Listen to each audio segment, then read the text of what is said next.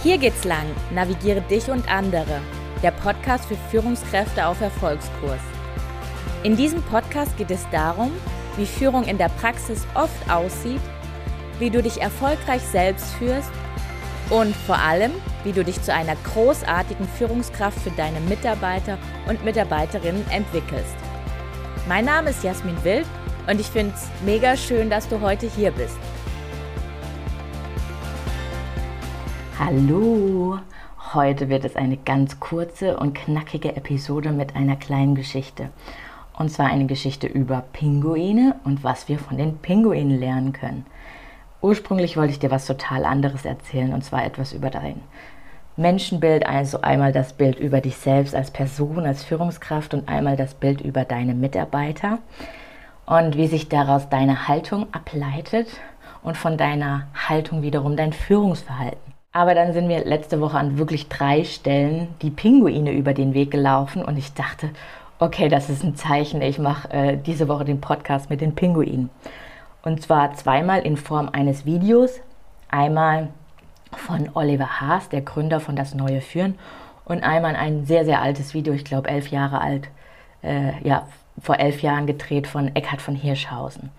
Und beim dritten Mal, ja, habe ich noch so einen Kalenderspruch in den Social Media Medien gefunden oder zufällig gesehen und äh, auch was mit diesen Pinguinen zu tun hat. Und dann dachte ich, ja, okay, jetzt mache ich diese Woche was über die Pinguine. Ich beziehe mich da wirklich auf die, die zwei Videos von den beiden, weil ich die Pinguinen-Geschichte so plakativ und griffig als Metapher fand, dass ich sie dir einfach nochmal gerne wiedergeben würde, ja, weil es einfach ein tolles Beispiel ist. Also wenn viele von uns ähm, auf unser Leben zurückblicken, dann werden wir gucken und dann werden wir sehen, dass wir ähm, ja sehr schwächenorientiert aufgewachsen sind. Zum einen im Schulsystem, dann zum Teil in der Arbeitswelt und vielleicht auch zum Teil dann in der Persönlichkeitsentwicklung. In der Schulsystem, äh, Im Schulsystem wird dann immer geguckt, hey, wo bist du gut, aber wo kannst du noch besser werden? Also wo stimmen deine Noten nicht? In der Arbeitswelt, je nachdem, in welchem Kontext du bist, wird dann auch sehr auf Kritik oder auf Feedback geachtet und da auch nochmal zu gucken, wo kannst du deine Schwächen ausgleichen. Und dann vielleicht, ja, irgendwann landest du in der Persönlichkeitsentwicklung und dann siehst du, oh, da bin ich noch nicht so weit und da muss ich mich noch weiterentwickeln und das fehlt mir noch.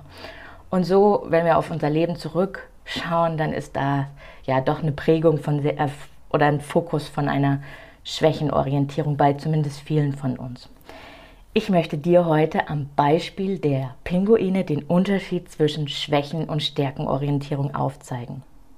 Der Pinguin an Land, ja, mit seinen Flügeln kann er nicht fliegen, er kann nicht greifen, der liebe Gott hat auch noch die Knie vergessen eine ganz komische Figur und ja, so im Allgemeinen so eine Fehlkonstruktion könnte man sagen.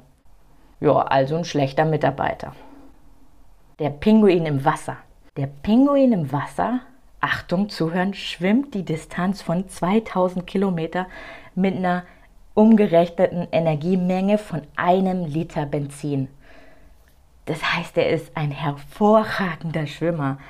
Also ein Top-Performer im Unternehmen, ein Hochleistungsmitarbeiter. Und stell du dir jetzt mal vor, du bekommst als Führungskraft mit deinem Team folgende Aufgabe. Du hast ein Team aus drei Pinguinen und eure Aufgabe ist, möglichst hoch und schnell auf Bäume zu klettern.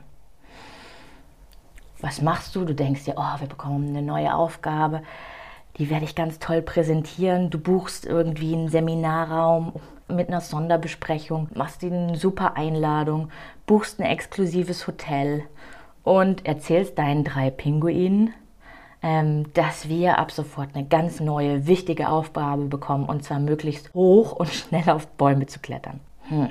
Irgendwie bei dieser Sonderbesprechung, es will nicht so richtig eine Aufbruchsstimmung aufkommen bei deinen drei Pinguinen.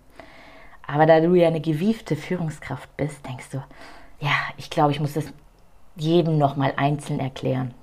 Also machst du Einzelgespräche.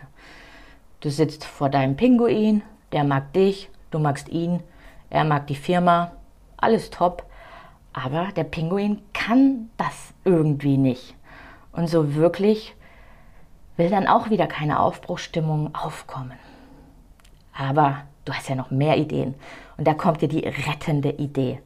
Du schickst deine drei Pinguine auf ein Seminar. Ein Seminar, wo die Pinguine lernen, auf Bäume zu klettern. Und deine drei Pinguine kommen vom Seminar zurück. Du sprichst wieder mit den drei Pinguinen, fragst, wie war das Seminar? Ja, das Essen, das war, das war richtig gut. Das war richtig lecker. Also so gut habe ich schon lange nicht mehr gegessen. Und das Hotel, ja, also die Betten, die waren auch top. Und der Trainer, wow, der hat es mit so einer Begeisterung rübergebracht. Okay, und, und, und was hast du gelernt? Kannst du jetzt auf Bäume hochklettern? Die Antwort von deinen Pinguinen lautet, naja, ich streife jetzt vielleicht so gerade mal den ersten Ast. Das ist Schwächenorientierung. Und was mir dann ganz häufig passiert, da sitzt äh, dieses Büro mit den Pinguinen und dann gehst du direkt in das nächste Büro in die nächste Abteilung. Und da sitzen die Affen.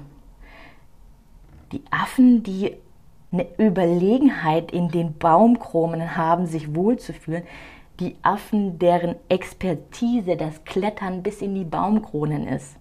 Und dann siehst du da die Affen, die sich gerade vorbereiten zum Schwimmtraining. Die haben ihre Schwimmflügel an, die haben ihre Schwimmwesten an und bereiten sich einfach vor, demnächst ins Wasser zu springen was ich an dieser Geschichte einfach so bildhaft fand, wie wichtig es ist, einfach Stärken zu stärken und wie wenig Energie es dann letztendlich auch kostet.